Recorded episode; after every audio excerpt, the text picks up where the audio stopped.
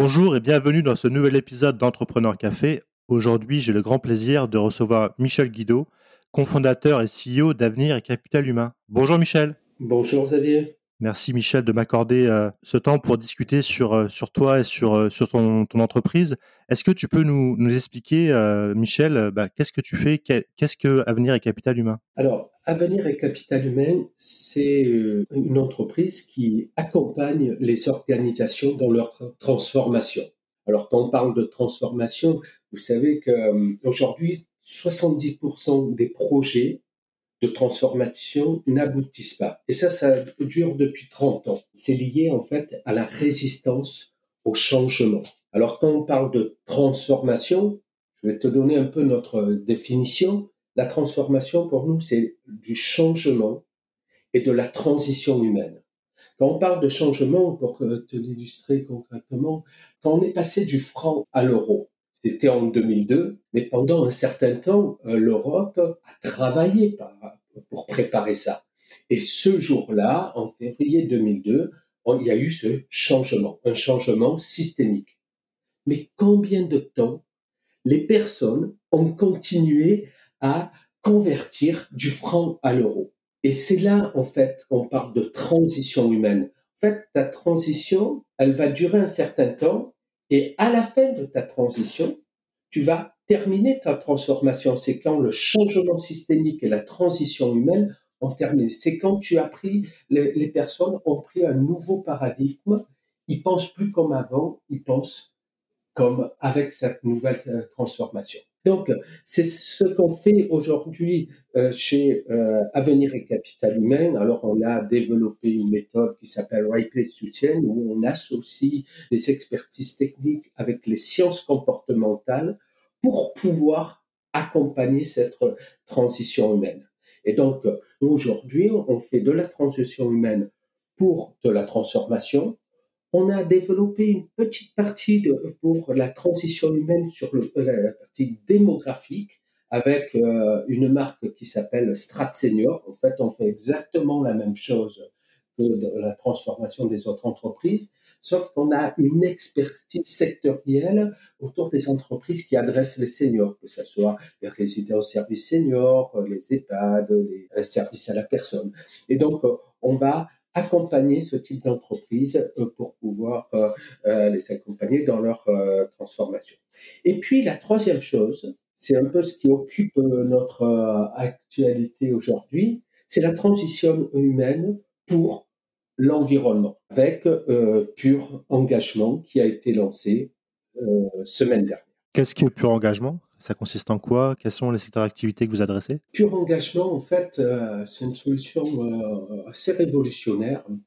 c'est la première solution scientifique qui permet de mesurer l'engagement environnemental des entreprises basé sur le comportement humain. Alors cette solution unique, elle permet de mesurer de manière scientifique le degré de sensibilité environnementale des collaborateurs ainsi que la perception réelle une perception réelle.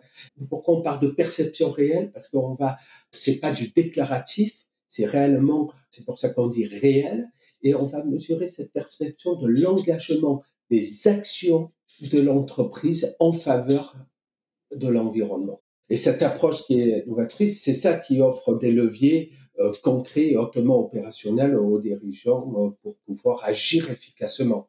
Du coup, concrètement, je suis une entreprise, euh, je te contacte, je te dis que j'aimerais sensibiliser mes collaborateurs à la transition, et toi, tu mets en place un système qui permet de les sensibiliser, c'est ça, avec des ateliers, des choses comme ça ou euh? Alors, comme je te dis, c'est euh, notre la base en fait de notre approche scientifique. En fait, on va mesurer, on va mesurer la sensibilité des collaborateurs et de l'entreprise. Avec euh, toutes ces données, on va pouvoir euh, ben, euh, créer, donner des leviers très opérationnels. Vous ciblez quel, secteur d'activité? Est-ce que c'est tout type d'entreprise ou est-ce qu'il y a des secteurs en particulier qui vous intéressent? En fait, non. On s'adresse à tout type d'organisation, d'organisation bien sûr d'entreprise, d'organisation publique, voire d'école.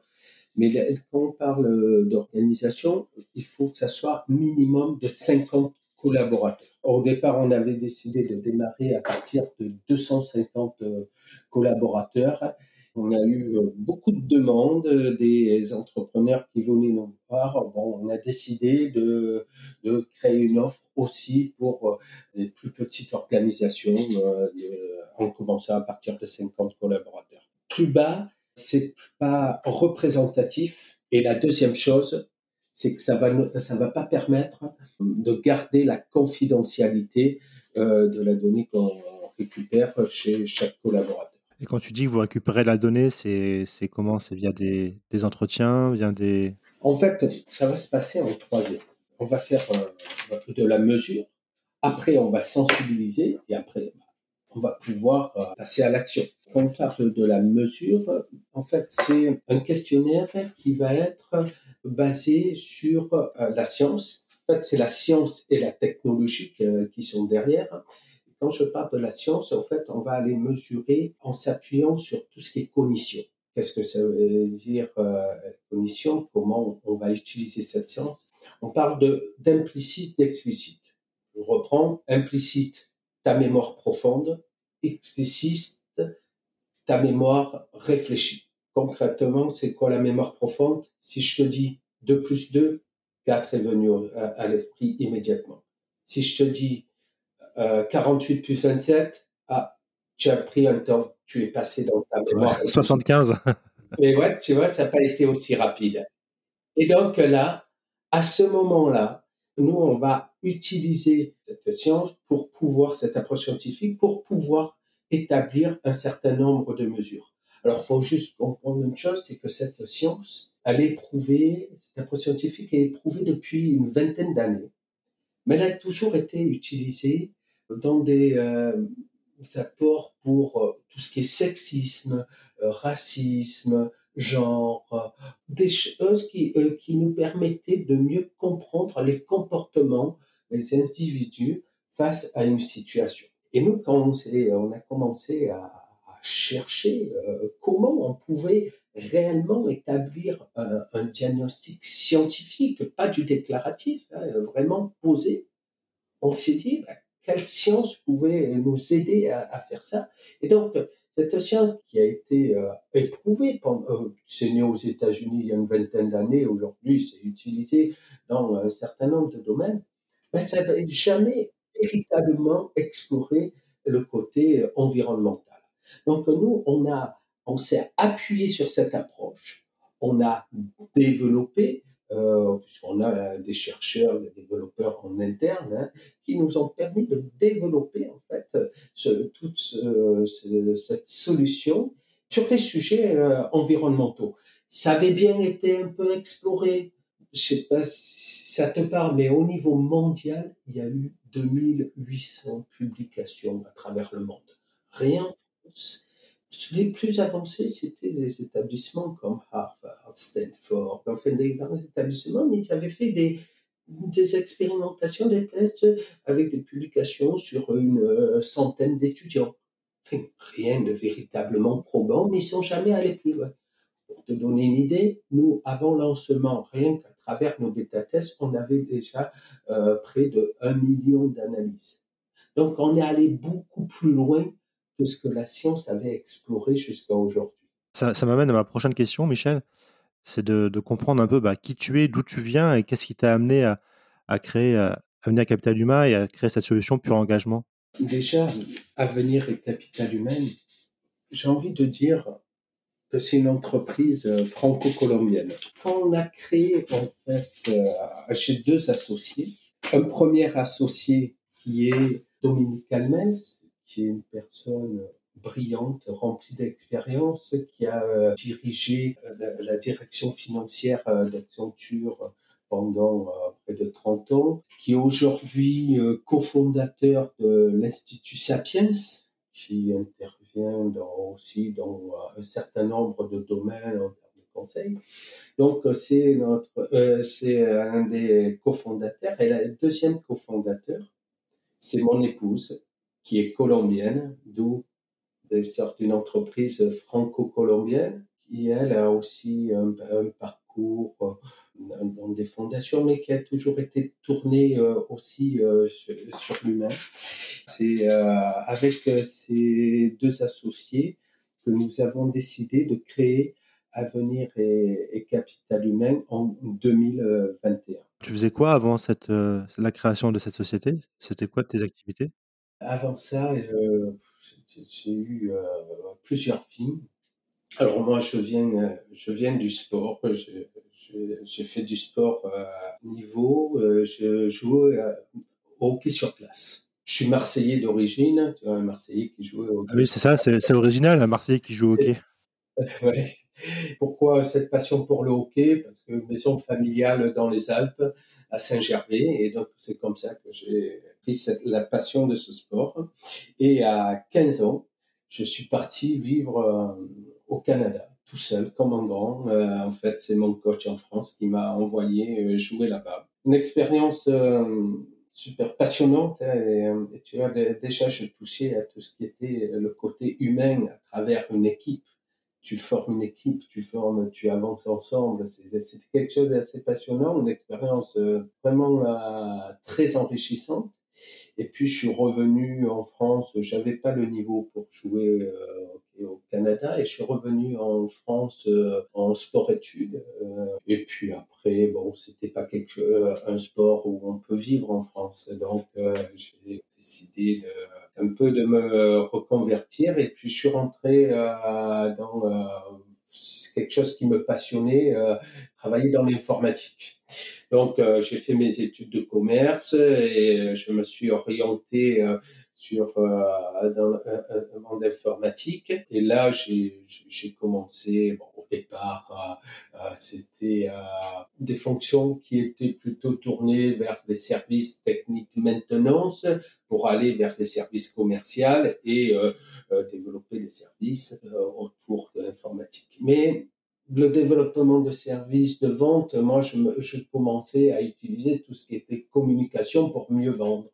Et puis, au bout d'un moment, ben, j'avais fait le tour euh, dans ce domaine-là. Et puis, euh, je suis parti avec tous mes contacts de l'informatique, qui n'étaient pas des moindres, hein, qui étaient Microsoft, HP, Compaq, Intel, enfin, les grandes de ce nom. Et j'ai monté une boîte de communication euh, d'événementiel pour pouvoir proposer euh, des services et des actions avec, euh, avec euh, ces gros sponsors ou pour ces grandes entreprises. Donc, forcément, quand tu pars avec un portefeuille d'entreprise de contact aussi important, c'est vrai que ça t'embarque. Hein, tu montes très vite. Et puis, à ce moment-là, j'ai décidé de, de monter une association qui fédérait ces acteurs. Alors, pas pour faire quelque chose de très social, mais tout simplement, pour moi, c'était un bon moyen de les fédérer pour mieux leur vendre mes services. C'était ça mon idée de première. Et puis, en fait, ça a pris une ampleur incroyable. J'avais monté ça dans le Sud. C'était pas mal parce que j'avais j'avais l'appui des acteurs nationaux dans le Sud, donc je faisais venir tous les grands de l'informatique, France, Europe, euh, dans le sud de la France, à Marseille. Au bout d'un moment, les pouvoirs publics sont venus me voir pour me dire Tu veux pas nous aider à développer une activité autour de tout ce qui est relation client? La relation client, euh, c'est quoi ça? Ah, Les call centers, ah, c'est une boîte où on vend plein d'ordinateurs. Ah ouais, pourquoi pas? Et puis, euh, j'ai commencé euh, à regarder, j'ai dit, mais avant de monter quoi que ce soit, ben, on va aller voir les personnes concernées, les boîtes concernées. Et on est, j'étais allé voir euh, Air France, Crédit Lyonnais, enfin plein de grands noms qui avaient des centres d'appel, qui n'étaient pas forcément, comme on pouvait se l'imaginer, tous à l'étranger, il y en avait beaucoup euh. Et puis, euh, j'ai commencé à m'intéresser à, à, cette activité. Alors, on avait monté un club au sein de l'organisation que je, je pilotais. C'était l'INRC, c'est ça? Non, non, l'INRC, c'est bien plus tard. C'était Dantec à l'époque. C'était euh, il y a quand même un certain nombre d'années. J'avais euh, progressivement dit à mon associé dans euh, la boîte d'événementiel, écoute, continue, je t'offre la boîte, garde la boîte, et puis moi, je vais me consacrer à cette activité patronale que je trouvais passionnante. Et donc, j'ai continué. Il y a eu des accords cadres avec Borloo en 2004 fin 2004, on va dire 2005, qui demandait de créer un label, de créer des expérimentations, plus une étude sur ces, ces métiers, ces métiers-là de la relation client. Donc moi, c'est ce que, en accord et en collaboration avec les, les organes nationaux, moi j'ai commencé à faire ça en 2005-2006 avec les sur le sud de la France, mais c'est devenu très rapidement euh, assez important. Euh, j'étais monté à, 35 personnes, tu vois, il y avait quand même pas mal de monde pour euh, ces sujets-là. À la fin de la période de Borloo, c'est-à-dire avant le changement de, gouvernement, l'élection de 2007, donc en, fin 2006, l'État, euh, avec les services centraux de l'État, c'était la DGFP, était venu voir ce qu'on avait fait dans le Sud. Euh, j'étais quand même bien appuyé et regardé aussi par les organes publics régionaux. Et euh, on me dit, ben, écoute, c'est top. Si ben, on revient aux affaires, un peu l'expression, dire revenir au pouvoir, ben, on verra pour aller plus loin. Et donc, en effet, euh, en 2007, euh, Nicolas Sarkozy a été élu. Borloo avait, il restait pas longtemps puisqu'il est, euh, lui, était à l'économie. Ils avaient créé un grand ministère économie, emploi, finance. Et quand Juppé n'a pas, été élu en 2007 au cantonal, il a dû, pardon, en, il a dû quitter le, gouvernement et c'est en fait Borloo a pris sa place et Christine Lagarde est arrivée.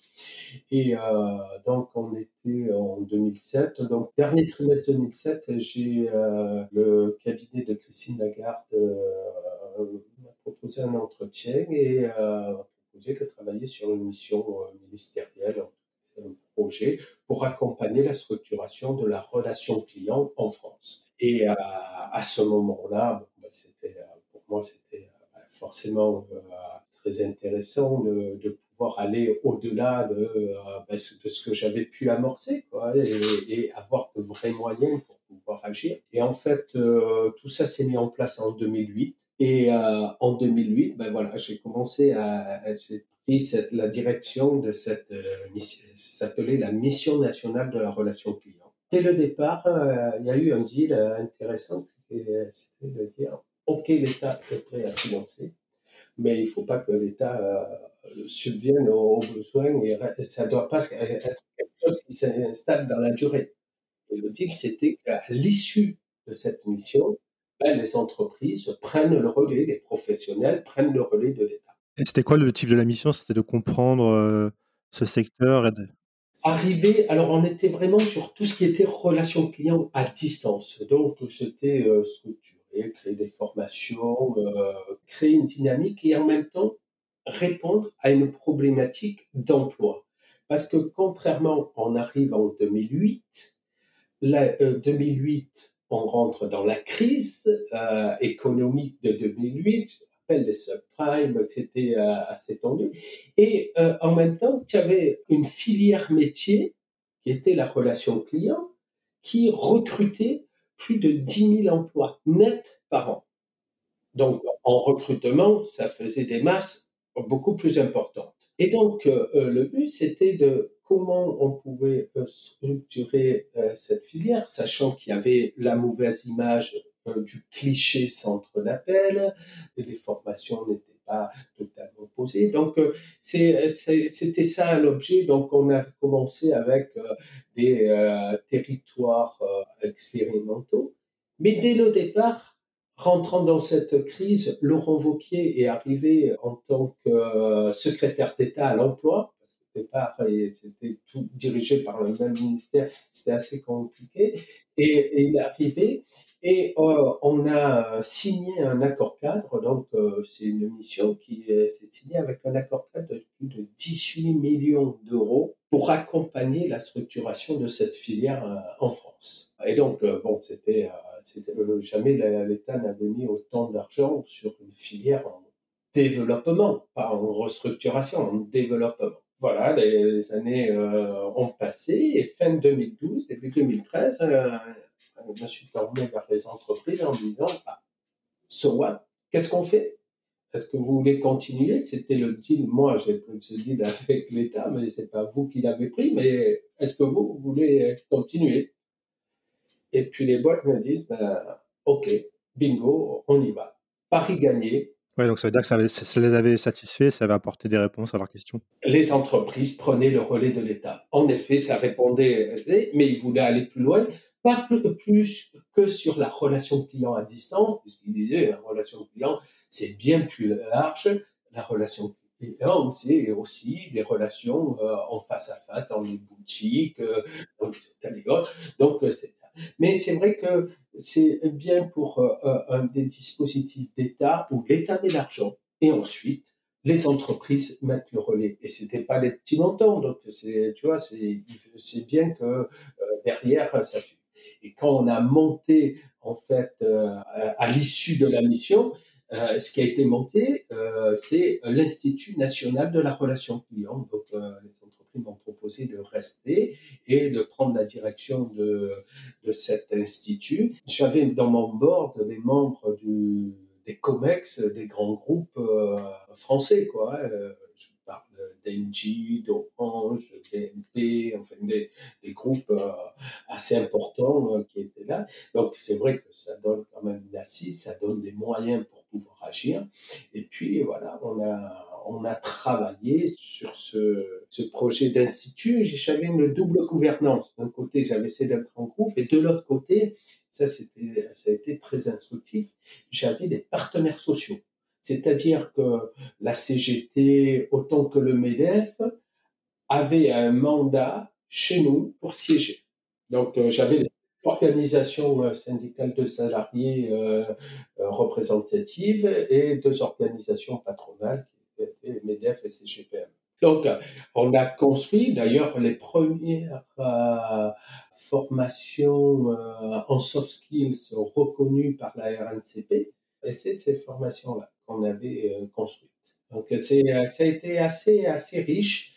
Ça, c'était le côté euh, bah, RH. Et puis, il y avait d'autres côtés. Et c'est vrai que moi, je suis toujours rentré par le côté humain, le côté RH. Et au bout d'un moment, en 2000, 2017, j'ai commencé à, à, me dire, bon, il faudrait quand même que je passe à autre chose. Donc, bon, c'était bon, je ne le disais pas hein, euh, forcément, mais bon, j'avais envie de passer à autre chose. Ça sortait euh, de certains champs que je voulais plus euh, explorer. Et puis, c'est là où on a monté avec l'INRC, hein, l'Institut, une fondation pour pouvoir aborder d'autres sujets plus centrés pour l'humain. Parce que ce que j'ai pas dit au départ, mais pour moi, la relation client, c'était avant tout et pour, moi ça l'est encore, des relations humaines. Et ça, c'était, c'est vraiment ça que je voulais explorer. Donc, créer une fondation euh, qui nous permettait d'aller chercher des fonds et puis investir pour pouvoir explorer, aller plus loin sur ces relations humaines était assez passionnant.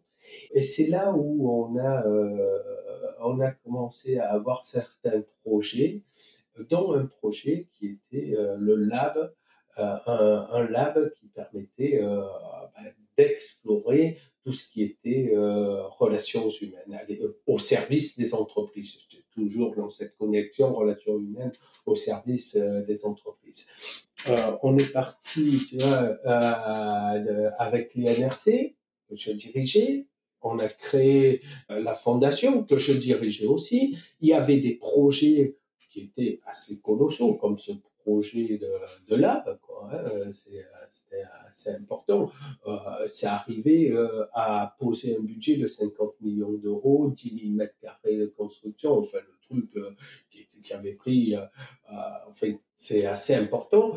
Et puis, mais moi je dirigeais tout, tu, tu peux, enfin, tu peux rien faire de bien quand tu es sur tous les fronts. Quoi. Et depuis 2017, je cherchais quelqu'un pour me remplacer. Et en fait, en, en 2019, bon, j'ai trouvé quelqu'un.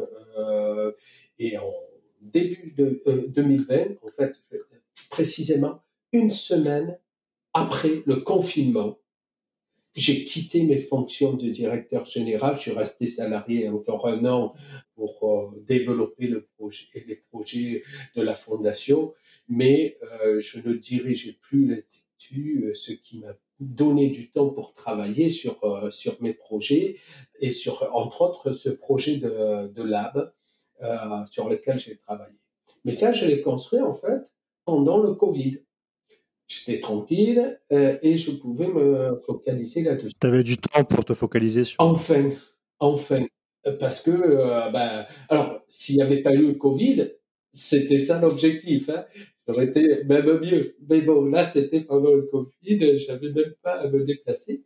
Et quand je me suis retrouvé à, la fin de la première phase du Covid, donc fin septembre, ben, je suis revenu auprès des entreprises et leur dire, bah, so, so what? Qu'est-ce qu'on fait? Rebelote à ce moment-là, on sortait euh, du Covid, j'avais des entreprises qui voulaient y aller, euh, des entreprises de l'INRC qui voulaient y aller, d'autres qui ne voulaient plus, euh, j'avais d'autres entreprises qui venaient. Bon, mais il y avait quand même quelqu'un qui m'a demandé, c'était de dire, OK, on va y aller, mais avant toute chose, il faut qu'on s'occupe de nos collaborateurs. Vu que le projet du lab parce qu'on avait monté la structure du lab, euh, vu que le projet du lab, c'est aussi mettre en place des actions pour accompagner nos entreprises, ben, est-ce qu'on ne pourrait pas commencer par là? Parce que si je reprends le, lab, l'objectif du lab, c'était de faire de la prospective, de la recherche et des expérimentations. Et donc expérimenter en fait ce qu'on pouvait euh, amener à travers de la recherche. Et comme on avait déjà quelques trucs, j'avais euh, des potes qui me disaient ben, est-ce qu'on peut pas faire euh, expérimenter pour voir comment on peut accompagner nos collaborateurs? Parce que bah, sortie Covid, je ne te le fais pas, mais c'est un peu la merde. Et donc euh, à ce moment-là, bah, ok, puis on commence, mais je me rends, moi c'est bon, on est fin 2020, moi je quittais l'INRC.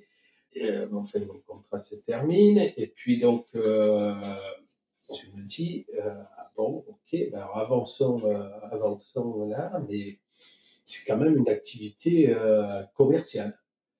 Et puis, en fait, on, commence et on dit, bon, allez, stop. Ça fait 20 ans que je travaille pour les autres, soit pour pour euh, les, euh, enfin, avec l'État, pour les groupes, pour, pour des groupements professionnels. Mais allez, j'arrête tout et je monte la boîte. Et c'est comme ça, en fait, qu'est né Avenir et Capital Humain en avril 2021 avec mes deux associés. Si on revenait à Avenir et Capital Humain, vous, vous en êtes où? C'est quoi l'ambition? C'est quoi ton projet pour euh, Avenir et Capital Humain, où est-ce que tu as envie d'amener ton, entreprise? Tu sais, Moi, j'ai toujours euh, rêvé grand et donc euh, bah, choses ne changent pas. Euh, je te disais tout à l'heure qu'on a créé Avenir et Capital Humain. Je t'expliquais qu'on avait abordé les choses avec la transition humaine sur différentes euh, que ce soit démographique, transformation, et pour l'environnement. En fait, ce qui s'est passé, c'est qu'un an après la création en fait euh, euh, d'Avenir et Capital Humain, qui avait démarré en moins de quatre mois, on avait plus de 25 personnes. Enfin, on s'était fait complètement déborder, d'euros. En fait, c'était allé très très vite, mais on n'avait pas eu le temps de s'organiser. On n'avait pas eu le temps de se faire un site internet.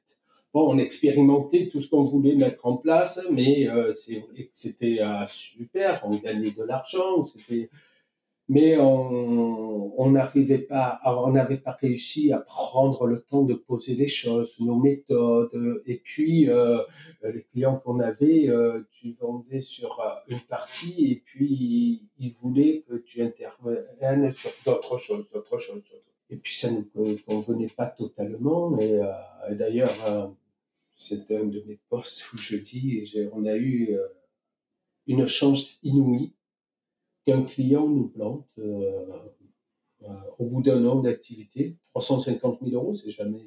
Mais ça a été une super opportunité. Je le remercierai jamais assez parce que en fait, ça nous a permis en fait de nous recentrer. Alors bien sûr, on a continué avec euh, les autres clients, mais on a dit, OK, on ne prend pas d'autres activités et on va structurer la boîte. Parce qu'avant, on vendait tout, euh, tout ou rien. on partait à un contrat de minimum six mois. En fait, c'était assez, huit mois même. c'était assez important. Et où on vendait diagnostic, accompagnement, musique C'était. Puis là, on s'est dit, bon, poser la méthode et on va démarrer avec des choses un peu plus posées, euh, avec des diagnostics plus approfondis. Et à cette époque-là, donc, on était en avril 2022, il y a euh, un copain qui dirige une, ONG internationale euh, sur les, océans et qui m'a dit Tiens, on va monter, un club sur Nice euh, pour pouvoir, en fait, dans toutes les villes, mais on va commencer par pour, euh, pour pouvoir être euh, plus proche des entreprises. J'ai dit, mais tu sais, moi, l'environnement, c'est pas trop mon truc. Je suis très social, mais autant que je suis vachement proche de la nature depuis toujours, mais parler des sujets environnementaux, c'est pas mon. Puis je dis, écoute, pourquoi pas on se retrouve à table, on était six personnes dans le centre de Nice. Et je sors de là, je me dis, bon, je passe peut-être à côté de quelque chose. Tu vois, j'avais rencontré des gens passionnés, euh, des entrepreneurs, euh, donc, dans des aquariums de Monaco, de... bref. Et c'était assez intéressant. Et quand j'en parle, il me dit, euh, le directeur de, ce, de cette ONG qui me dit, on cherche des, des solutions pour engager les entreprises. Ouais. OK. Engager les entreprises. parce que une ONG, leur job, c'est récupérer du fric. C'est ça, euh, pour pouvoir financer les projets. Donc, je dis, les entreprises, ils me disent, ben, OK, on a fait, euh, on a fait euh, un certain nombre d'actions de sensibilisation, de ramassage de déchets, mais après, voilà, ça se, ça se limite. Je lui dis, mais tu sais, d'un point de vue euh, scientifique, les sujets euh, environnementaux, euh, c'est normal. Notre inertie face aux sujets environnementaux, c'est normal. Donc, c'est, on peut en reparler, mais je vais y revenir sur ce point-là parce que je pense que c'est important. Ces sujets, donc, je, je dis, reparlons-en. Et on part.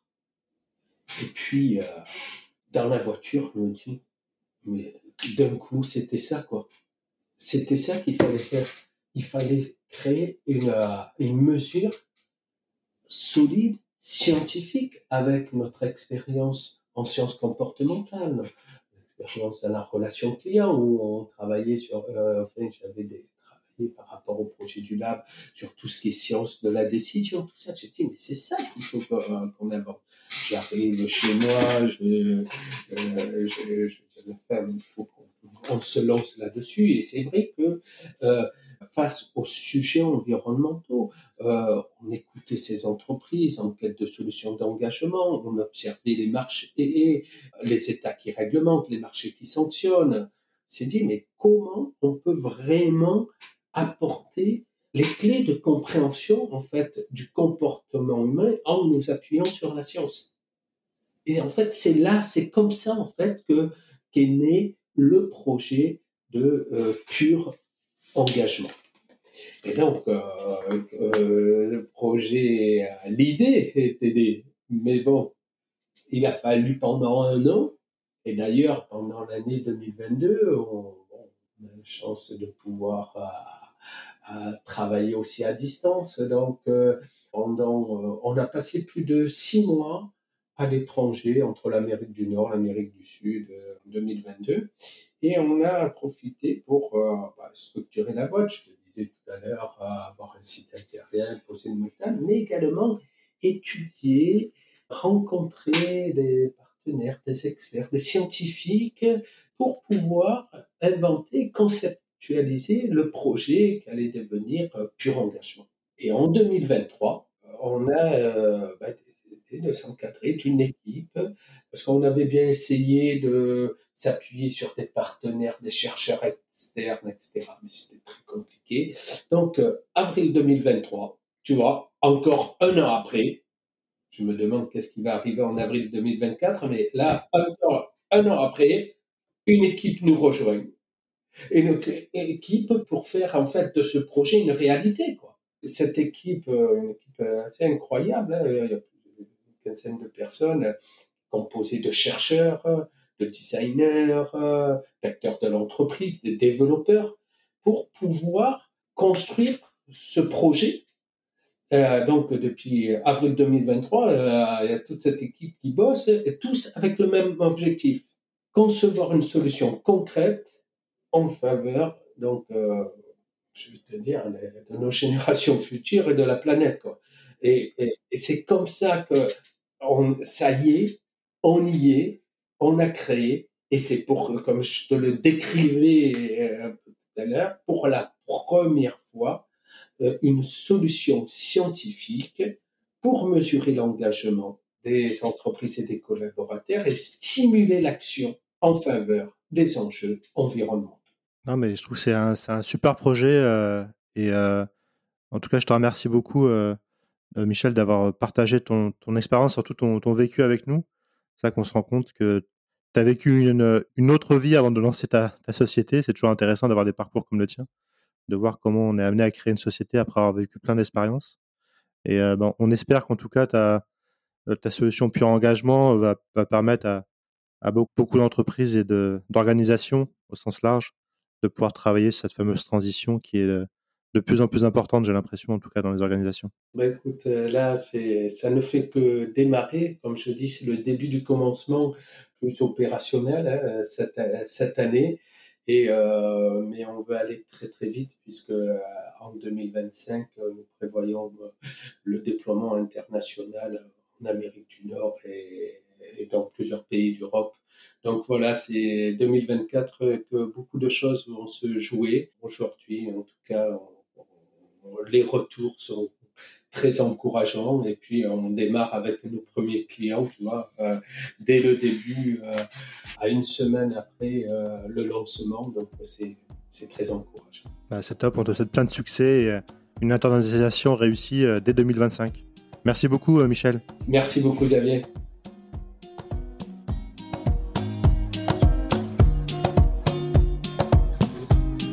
Et voilà, merci à tous de nous avoir écoutés jusqu'au bout. J'ai été ravi de vous faire partager ce moment avec cet entrepreneur très inspirant. N'hésitez pas à nous soutenir et laisser vos commentaires sur nos réseaux sociaux LinkedIn, Twitter et Instagram, ou bien encore nous laisser 5 étoiles et un avis sur Apple Podcast. Nous vous donnons rendez-vous jeudi prochain pour le prochain épisode de nos podcasts. À jeudi!